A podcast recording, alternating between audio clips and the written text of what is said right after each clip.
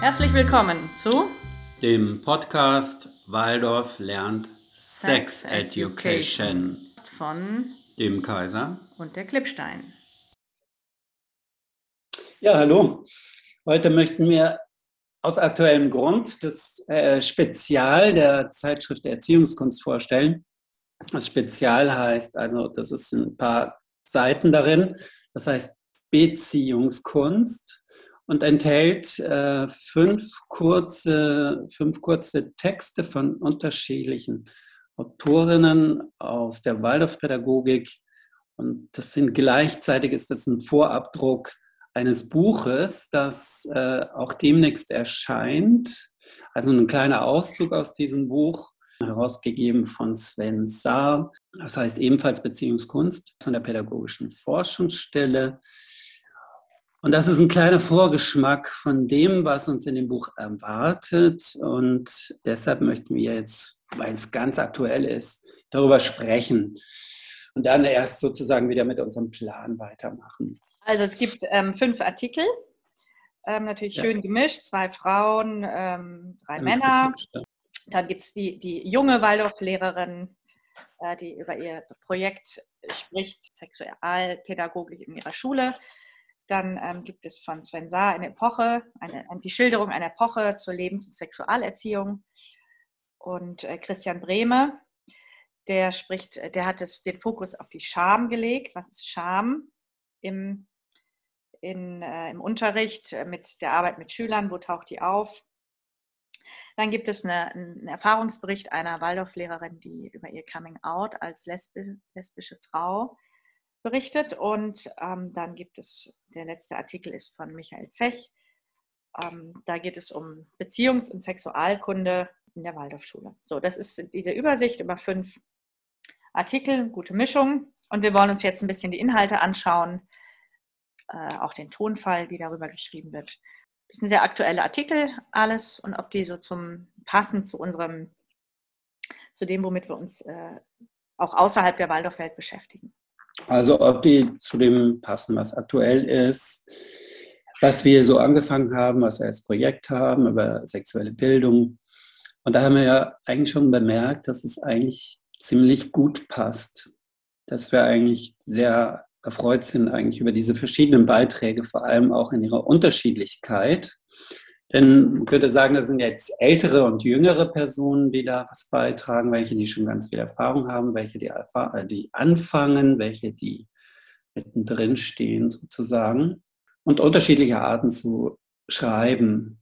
Also was mir eigentlich also. positiv aufgefallen ist, auch ähm, ich habe letzte Woche eine Fortbildung gemacht äh, zum Thema äh, Jugend Sexualität und Medien.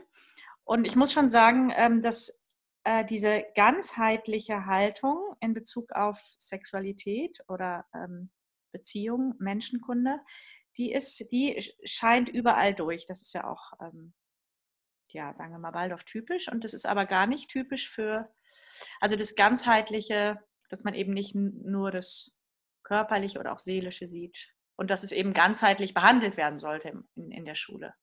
Das kommt in allen Artikeln raus. Ne? Also, dass es eben nicht nur ein Fach ist oder nur eine Epoche, sondern wirklich überall auftauchen kann und sollte und auch in allen Altersstufen. Sagt zum Beispiel die Laura Frei.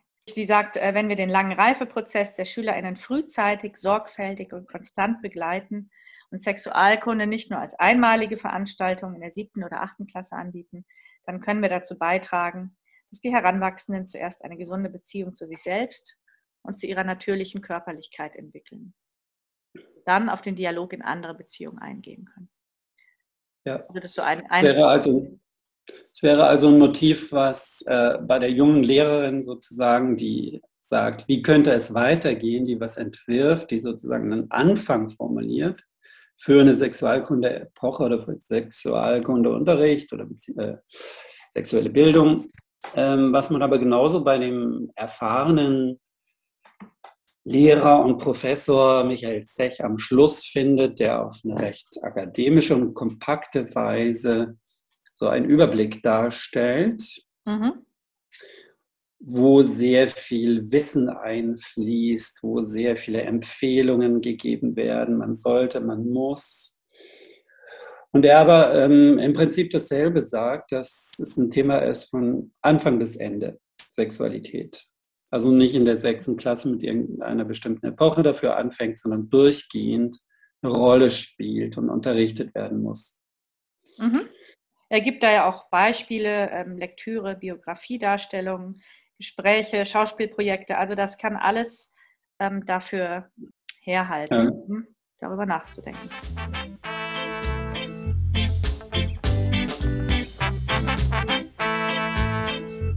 Also, was steht im, wie, wie findest du den ersten Text? Spricht er dich an? Wie spricht er dich an? Ja, das ist natürlich die, die junge Waldorflehrerin, die gerade so frisch einsteigt und noch ganz engagiert ist und sich erstmal das 15 Jahre alte Aufklärungskonzept vornimmt und so. Das ist natürlich, ähm, das spricht eigentlich jeden an, würde ich sagen. Sehr schön auch, dass sie die ähm, dass sie Steiner mit reinnimmt. Sie spricht äh, von, über den richtigen Ton. Also sie zitiert da ähm, Steiner, der sagt, der darstellt, wie, wie, find ich, wie findet man eigentlich den richtigen Ton bei dem Thema, darüber zu sprechen. Da muss man die geistige Dimension der Geschlechtlichkeit berücksichtigen. Ja, das, das finde ich auch ein sehr schönes Zitat. Ich sehe darin aber allerdings, äh, also man müsse auch konkrete Bilder finden, Bilder, die aus dem Geistigen sind. Wir haben uns ja in der zweiten Folge schon mal mit diesem Thema beschäftigt, der Bilder und Bildhaftigkeit. Mhm. Hier sind jetzt keine Beispiele. Also da äh, bin ich gespannt eigentlich, was sich da noch finden lässt äh, an Bildern und was sich mhm. auch, wie sich das mit dem Ton noch genauer bestimmen lässt. Denn das finde ich eigentlich, das könnte ein interessanter Leitfaden sein, eigentlich für das Thema überhaupt.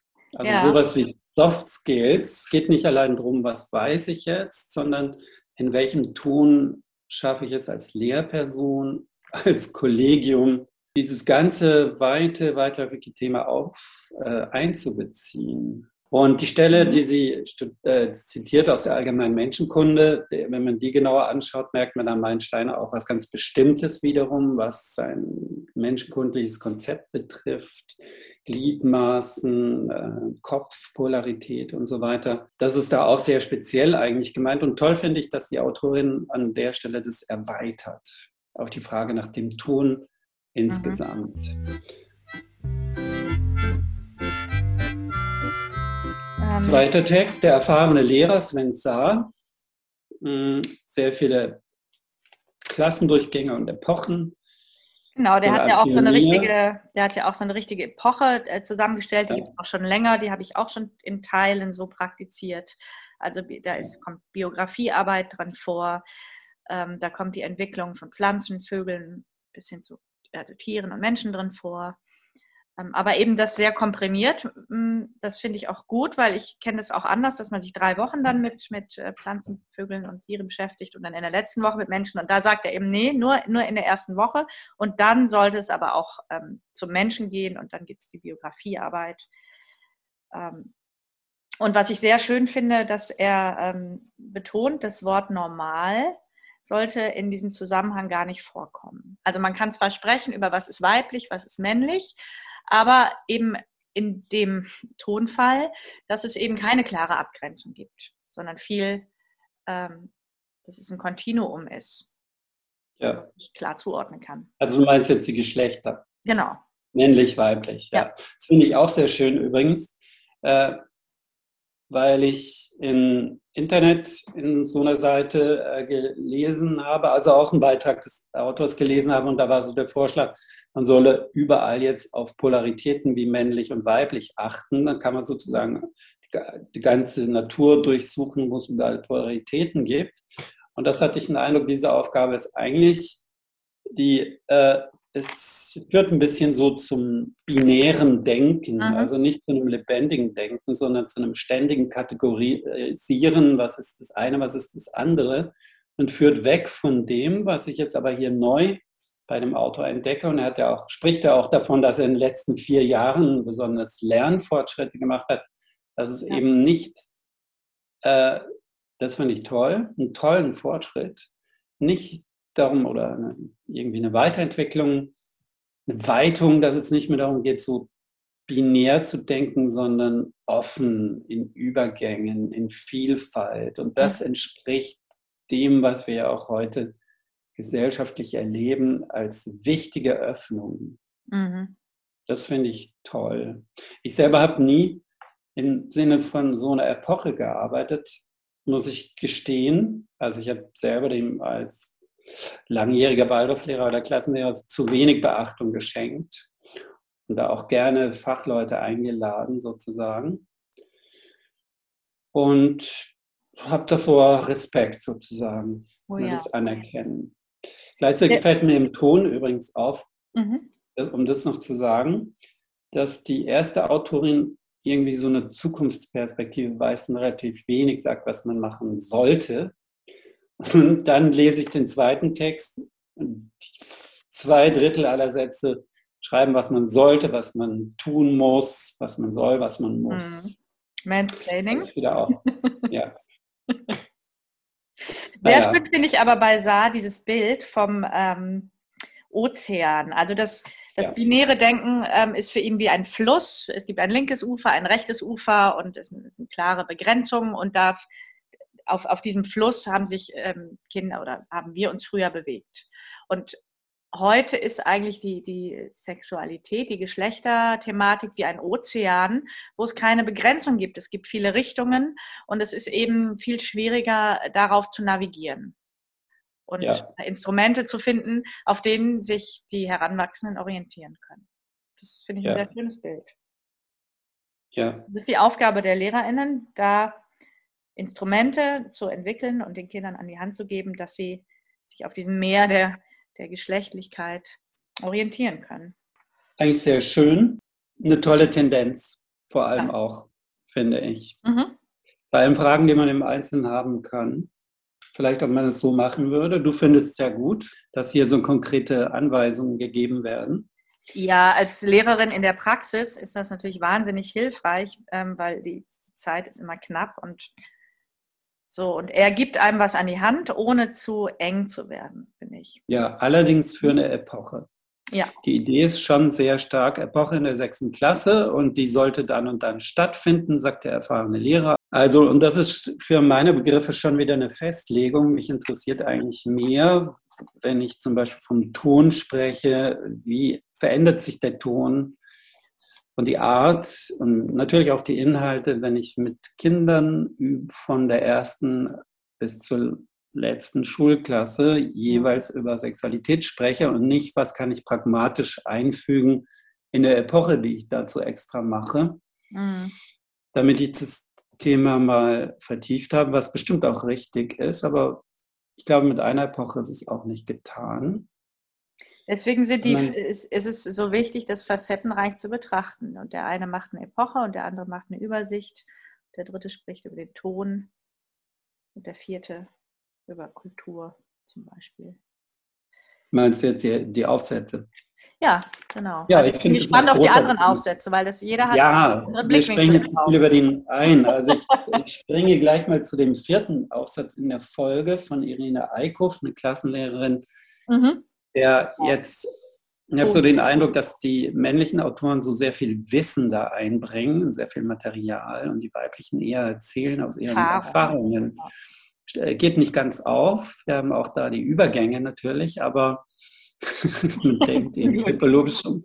Äh, also ich will eigentlich erzählen, dass Irene Eickhoff als Klassenlehrerin erstens von ihrem Coming Out als Jugendliche erzählt, sehr schön erzählt, sehr ausgewogen erzählt, sehr lebendig erzählt und dann schließlich von dem wunderbaren Ereignis im Unterricht, dass in der dritten Klasse wahrscheinlich ein Schüler zu ihr sagt, ich weiß, dass du keinen Mann, sondern eine Frau hast, du bist lesbisch.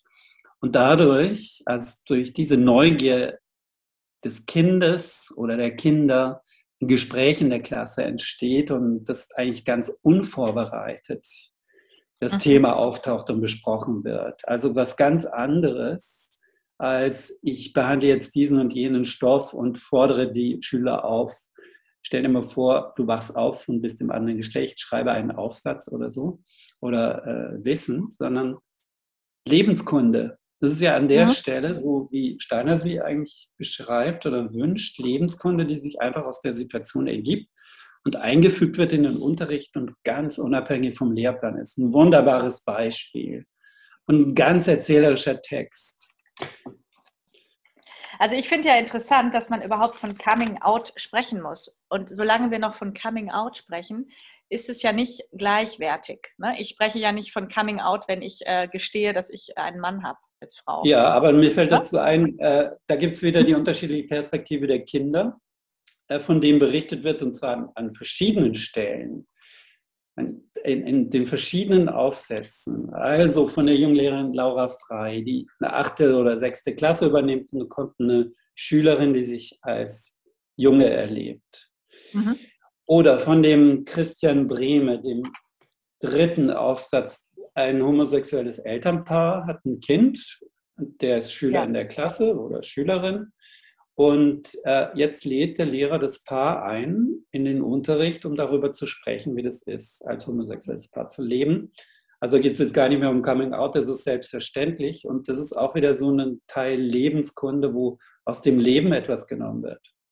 Naja, es ist, nee, nee, das ist auch nicht selbstverständlich, weil er lädt ja ein homosexuelles Paar ein. Er lädt ja nicht, er müsste jetzt eigentlich, und das wäre jetzt konsequent, ähm, ein heterosexuelles Paar einladen, ein schwules, ein lesbisches, um die Gleichwertigkeit darzustellen. Nee, er lädt aber das homosexuelle Paar ein. Also es ist schon ein Fortschritt, Nein. aber es ist noch nicht die Gleichwertigkeit, oder? Nein, das sehe ich aber nicht. Ja, gut, kann man sagen, aber das ist halt das Paar, was das Kind in der Klasse hat.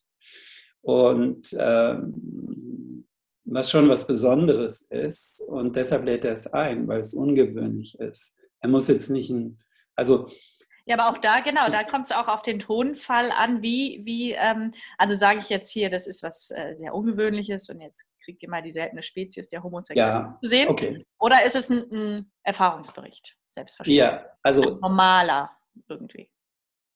Also, ja, der, der Ja, du siehst jetzt die Wertung im Hintergrund, das ist immer noch was. Äh, ich glaube, dafür gibt es auch schöne Sätze. Also, wenn etwas nicht der Mehrheitskultur entspricht, das ist im ersten Aufsatz bei Laura Frei, dann heißt es nicht, dass es nicht normal wäre. Das ist das Wort ja. normal, was die Rolle spielt. Mehrheitlich und normal. Das, das muss, äh, das ja. darf nicht normiert werden. Ja. Das Mehrheitliche. Die, die Abweichung also das ist Normative. Das Unnatürliche. Genau, also ich finde, dass sich die Beiträge da eigentlich ganz schön positionieren. Und auf der anderen Seite zu deinem äh, also zu, deinem Wort, zu dem Wort Coming Out, dass es das immer noch gibt. Äh, stand ja in den letzten Tagen in den Zeitungen zu lesen, das Coming Out von SchauspielerInnen vor einem Jahr in der Süddeutschen Zeitung. Da haben sich etwa irgendwie 150 bekannte SchauspielerInnen geoutet oder das sich outen im Fußball von Fußballern, Hitzelsberger, der sich, glaube ich, wenn ich es richtig verstanden habe, erst nachdem er nicht mehr Profifußballer Fußballer war, als homosexuell geoutet hat und sagt, es wäre unmöglich gewesen. Also dieser starke Druck. Also das ist gesellschaftlich und gerade im Mainstream immer noch sehr ungewöhnlich. Und wie wäre es jetzt, wenn sie, also die, der Anlass war, ein Anlass war natürlich, dass sich, ich glaube, auch eine Anzahl wie 150 äh, äh, Bedienstete oder Mitglieder der katholischen Kirche als queer geoutet haben. Also das sind immer noch Prozesse, die ungewöhnlich sind und gegenüber denen diese Beispiele hier aus dem Schulalltag sehr gewöhnlich wirken. Mhm. Ich finde ich find sie, ich finde das toll, auch wenn ich natürlich so fein sprachlich meine Einwände habe, wenn es zum Beispiel heißt, betroffene Personen, also die mhm. Kinder, die betroffen sind von, dann klingt es wieder wie, also das Wort betroffen ist auch nicht passend. Also da müsste, wenn man da mit einem feineren Kamm noch durchgeht durch die Texte, äh, könnte man schon noch also einiges ändern. Zum Beispiel das Wort Scham. Wie wirkt es auf dich? Du hast es irgendwie, fand ich ein bisschen vorher schamhaft zitiert, diesen, mhm. diese Überschrift. Ja, Scham ist ja wie, ähm, ist ja erstmal was, es, es kann was Gutes sein, also es kann positiv konnotiert sein und negativ. Also meine, meine Scham, die ich beschütze, meine Intimität, äh, meine körperliche und auch seelische Schamhaftigkeit, die Schutz braucht. Ähm, dagegen die ähm, Scham, die vielleicht irgendwie gesellschaftlich ähm, aufoktroyiert ist, so wie, wie das Tabu, ähm, was ähm, eher negativ ist, also ähm, zu viel Schamhaftigkeit. Und der Bremer, der, der ähm, gibt hier das Bild, die Metapher eines Bechers mit Wasser. Und das, der ist voll mit Wasser, also die, die Scham. Und ähm, es kann aber überlaufen, also zu viel Scham, sodass man dahinter richtig drin steht in dieser, in dieser Scham. Mhm. Also ich ja. Mm, bin, ich finde das Bild mit dem Becher, das zeigt so irgendwie, ist ein Bild für das richtige Maß. Mhm. Äh, aber ich finde das Wort Scham, auch wenn es eine interessante Schamforschung von Brené Brown zum Beispiel gibt, nicht mehr zeitgemäß. Und ich Die finde, also mit.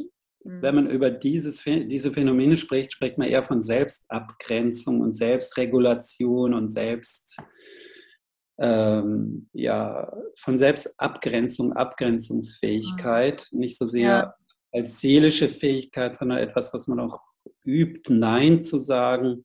Also das sind, das ist ein ganzer Komplex von Phänomenen des Schutzes oder der Resilienz, ja. die man heute nicht mehr als Scham bezeichnet. Ja, die Scham hat immer was, äh, da haftet immer was Moralisches an. Ne? Genau. Und das meint der Autor eigentlich auch gar nicht.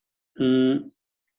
Es ist nicht ein Hauptaspekt, die Scham, also im Geschlechtlichen, also die Scham, seine Geschlechtsteile zu zeigen, der ich nicht weiß, ob sie kulturell erlernt ist und äh, also in unserer Kultur auf jeden Fall.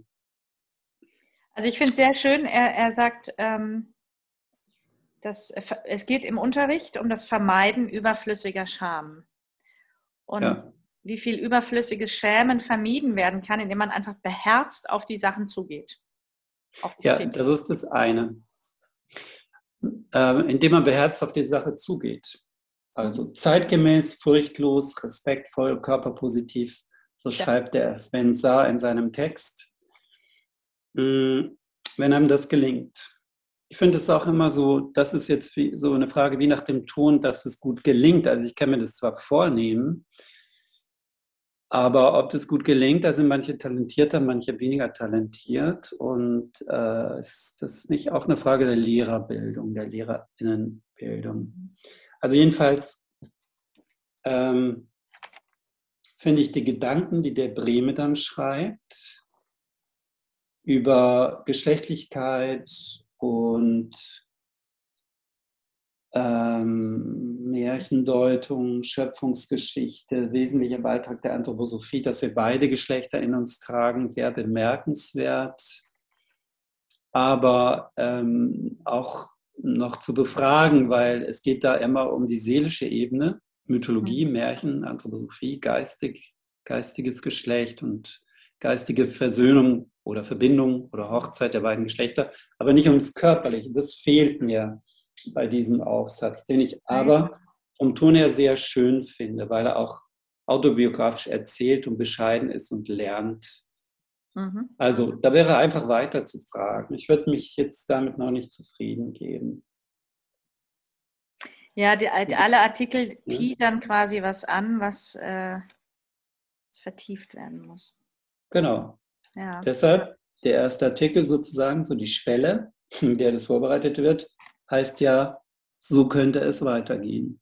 Ja, es muss weitergehen. Und was weitergehen als in diesen Texten noch, obwohl die schon sehr gut sind. Ja, und was der Zecher auch sagt, der schon 20 Jahre lang sich mit dem Thema beschäftigt, ähm, es ist noch nicht verankert richtig im, in der Kultur der Schulen. Also wir müssen eigentlich genau. Äh, darüber sprechen üben und es sollte eine Kultur werden und nicht nur eine Epoche oder eine Einzelbeschäftigung eines einzelnen Klassenlehrers.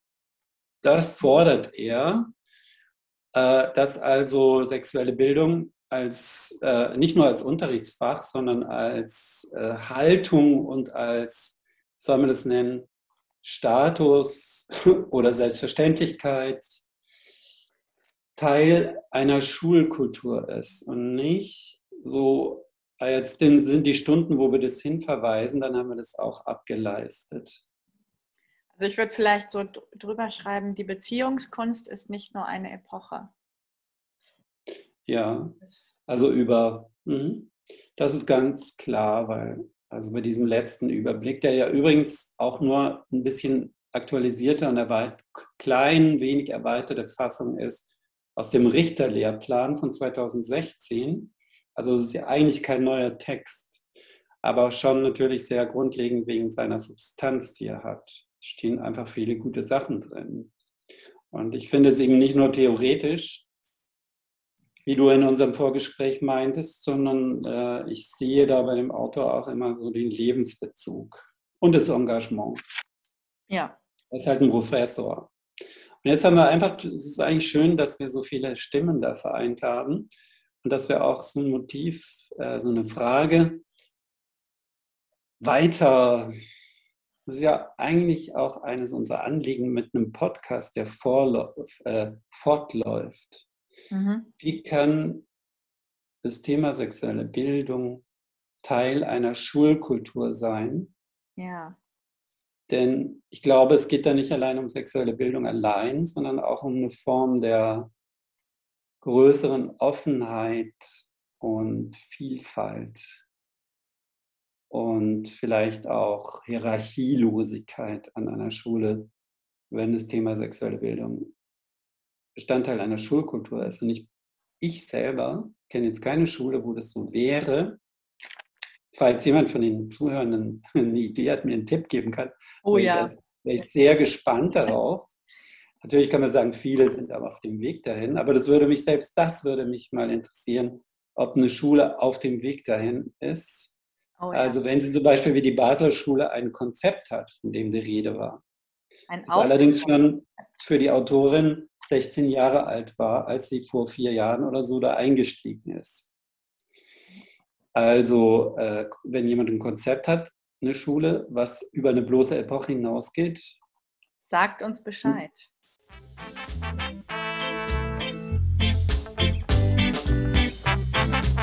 Weiter, was ist denn als nächstes vorgesehen bei unserer Reihe?